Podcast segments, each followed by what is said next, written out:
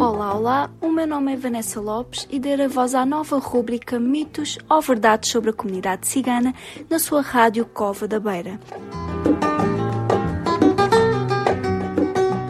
O projeto Par e Passo é promovido pela Beira Serra no âmbito do FAP, Fundo de Apoio à Estratégia Nacional para a Integração das Comunidades Ciganas e apoiado pelo Alto Comissariado para as Migrações.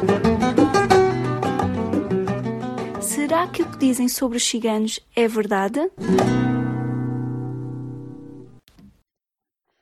Os ciganos só mandam os filhos para a escola porque o Estado lhes paga para isso. Bom dia, bom dia. A Lei nº 85 de 2009 estabelece o regime da escolaridade obrigatória para as crianças e jovens que se encontram em idade escolar, ou seja, todas as crianças e jovens entre os 6 e os 18 anos.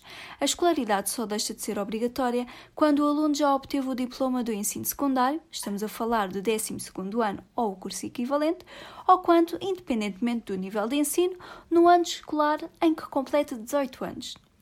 O Estado, a escola, as famílias, todos nós devemos estar empenhados em garantir que todas as crianças frequentam a escola.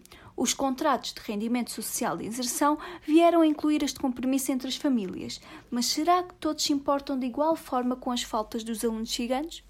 E como já vimos, esta exigência é para todos, independentemente de receber ou não prestações sociais. Todos devemos estar implicados na escolarização de todas as crianças. A educação é uma mais-valia e um direito de todos. Até ao próximo programa.